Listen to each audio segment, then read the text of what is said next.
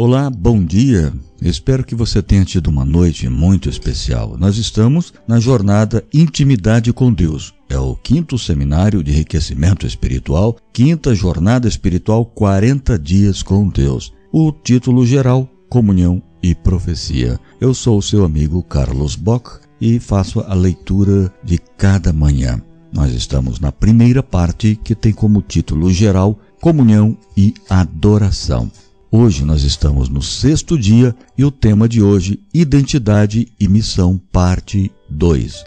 Apocalipse capítulo 14, versículo 6 até o 10, é o texto clássico da identidade e da missão do povo remanescente de Deus nos últimos dias. Essa visão mostra que, no clímax do grande conflito, Deus suscita um movimento profético, aí representado pelos três anjos, para proclamar a salvação pela graça, mediante a fé que resulta em santificação, o Evangelho eterno, como a única esperança para o mundo que se encontra diante da hora do juízo. Nosso apelo para se adotar aquele que fez o céu, a terra e o mar e a fonte das águas. Apocalipse 14, 7 são citadas palavras do quarto mandamento da lei de Deus, que ordena a observância do sábado, o selo eterno de Deus com seu povo. Êxodo capítulo 20, versículo 8 ao 13 e depois Êxodo 31, versículos 16 e 17. Agora, uma pergunta deve ser respondida com clareza. Pode a Igreja Adventista do Sétimo Dia afirmar que é o movimento profético apontado por Deus para a restauração da verdade e a proclamação final do Evangelho no mundo? Movimento profético. A Igreja Adventista considera a si mesma como o um movimento profético, uma vez que seu surgimento no século XIX assinala o cumprimento dessas profecias apocalípticas. Guilherme Miller anunciou a volta de Cristo para 1843-1844, ao entender que a purificação do santuário, no fim dos 2300 anos, de Daniel capítulo 8, versículo 14, era o tempo para a segunda vinda de Cristo. Como integrantes do movimento do Advento, que se desmanchou no fim da década de 1840, Iran Edson e Howard Crozier, em comunhão profunda com a palavra de Deus, mostraram em fevereiro de 1846 que o ano de 1844 é, na verdade, a data profética para o início do juízo investigativo, logo após o qual Cristo retornará em glória à terra. O marinheiro José Bates, por sua vez, creu nessa interpretação sobre o santuário e o juízo, e, com base nisso, ele deu corpo à mensagem do sábado, publicando dois livretos sobre o tema. Bates mostrou que o sábado é o selo de Deus sobre o seu povo e, também, o ponto crucial de polarização do mundo entre os selados por Deus e os selados pela besta antes da volta de Cristo, conforme delineado pelas profecias de Apocalipse capítulo 12 a 14. Em 1843, o pregador George Storm começou a ensinar a imortalidade condicional da alma entre os adventistas mileritas essa compreensão foi logo incorporada pelos adventistas guardadores do sábado.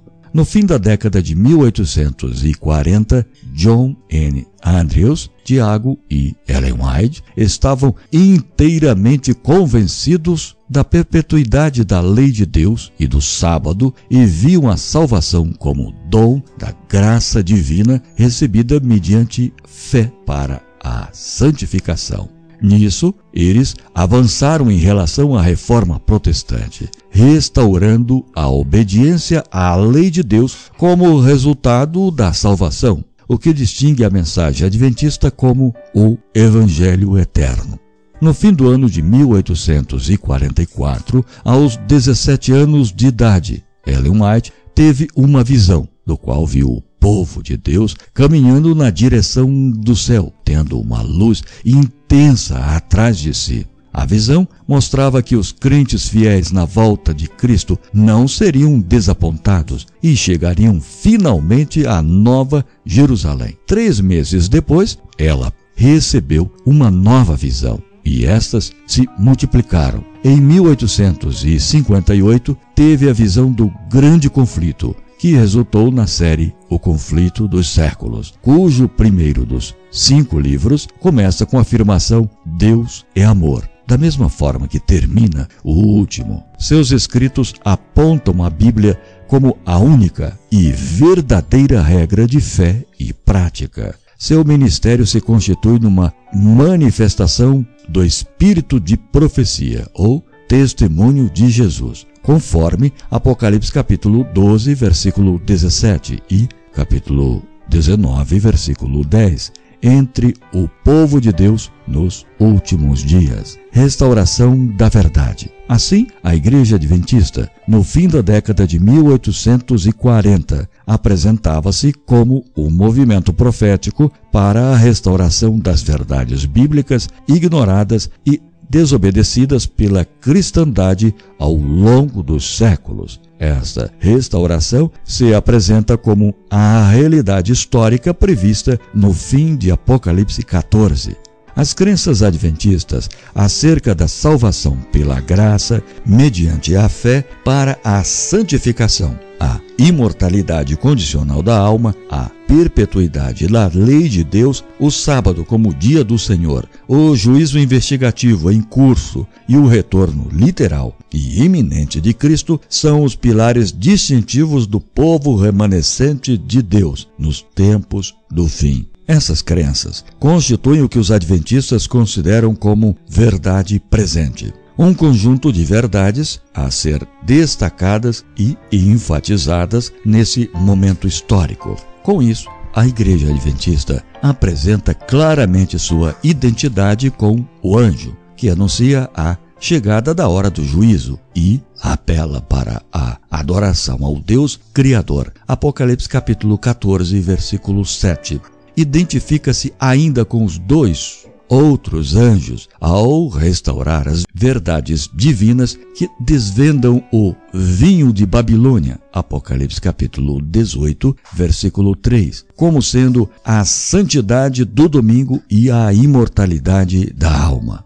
Em toda a história do grande conflito, Deus tem um povo fiel que mantém uma aliança com ele e que permanece em sua comunhão. Em diversos momentos, como no tempo de Noé, Abraão, Elias, Esdras, Neemias, o povo fiel à aliança foi apenas um remanescente. Os poucos que permaneceram fiéis quando a maioria abandonou o caminho divino. Essas situações nos levam a perceber que, quando se intensifica o grande conflito com a generalização do erro e da desobediência, Deus conta com um grupo fiel que mantém a crença e a obediência à sua palavra. O texto de Apocalipse capítulo 12 a 14 nos mostra que no, no fim do tempo, no clímax do grande conflito, é um pequeno grupo que mantém a, a fé verdadeira em Cristo. Esse grupo é chamado de restante, resto, ou ainda remanescente.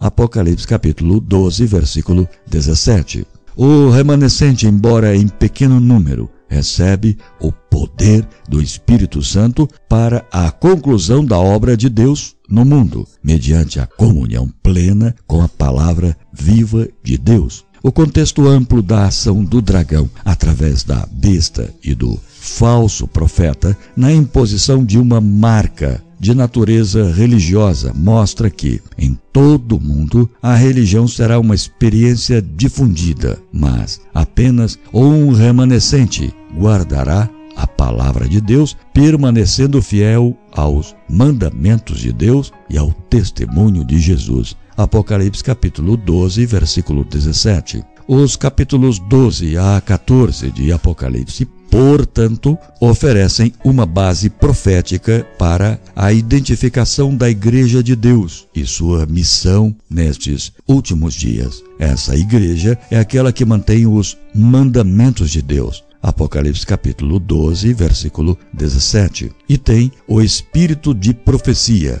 Apocalipse capítulo 19, versículo 10. É um pequeno povo, mas que persiste ao lado da verdade quando o mundo tem dado as costas a ela. A missão daqueles que compõem o remanescente é a de anunciar a chegada do juízo e o eminente retorno de Cristo. Enquanto adverte o mundo dessa hora crucial, eles se preparam para encontrar o Senhor e estar na sua presença gloriosa. Apocalipse capítulo 14, versículo 1 mostra o Cordeiro vitorioso sobre o Monte Sião e com ele os remanescentes leais. Esse é o destino final da igreja. A identificação adventista. A Igreja Adventista do Sétimo Dia derivou seu nome de, de suas duas principais doutrinas distintivas, é adventista porque anuncia o iminente e visível retorno de Cristo como a bendita esperança do cristianismo e proclama que a perpetuidade da lei de Deus requer a observância do sábado como o selo de Deus. No logo da igreja, as principais crenças são representadas graficamente. 1. Um,